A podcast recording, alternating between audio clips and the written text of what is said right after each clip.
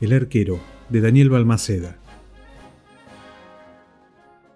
La estación de retiro fue el punto de encuentro. El domingo 26 de agosto de 1906, a las 8 y 10, los jugadores del recién ascendido Barracas Athletic se reunieron allí para viajar a Campana, donde debían enfrentar al siempre difícil Reformer que cuando jugaba de local era complicado como pocos. Barracas integraba el lote de los equipos débiles.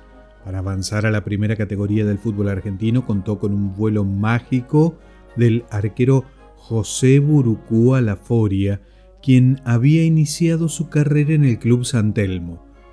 Burucúa fue célebre por usar chambergo, un sombrero poco deportivo. Tan buenas habían sido las atajadas de la Foria en 1905 que de inmediato fue convocado para jugar en Alumni, el mejor equipo de aquellos tiempos. Luego pasaría por Independiente y por Racing. En Alumni a veces se aburría ya que los contrarios no llegaban hasta su arco. Entonces iba a mitad de cancha para departir con compañeros y contrincantes. En una de esas oportunidades se lanzó en ataque y metió un gol de cabeza con el chambergo puesto. Fue en el clásico del fútbol de aquella era, Alumni versus Belgrano Athletic. Estos clubes se convertirían en contrincantes clásicos de rugby.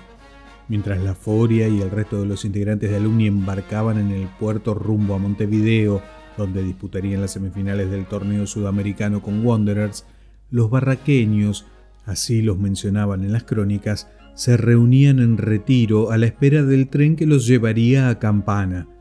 Tres jugadores, Diggs, Frutos y Chiape, faltaron a la cita o llegaron tarde, que es lo mismo.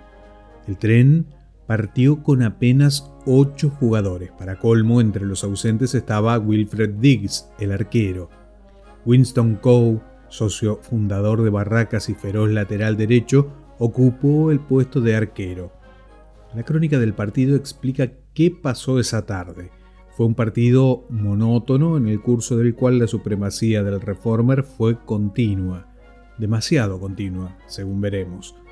En el primer periodo, Reformer hizo cuatro goles triunfando en definitiva por 11 a 0. Pero consignaremos que ese score debió haber sido mucho menor. Campana no se ha distinguido hasta ahora por disponer de buenos referees y esto se vio una vez más en el match de ayer. La crónica indica que varios goles fueron en claro offside. Esa tarde del 26 de agosto en Montevideo, la Foria atajó como los dioses en el triunfo de Alumni frente al Wanderers por 2 a 0, en tanto que en Campana, el improvisado arquero de Barracas tuvo una actuación más que meritoria por más que le hicieron 11 goles.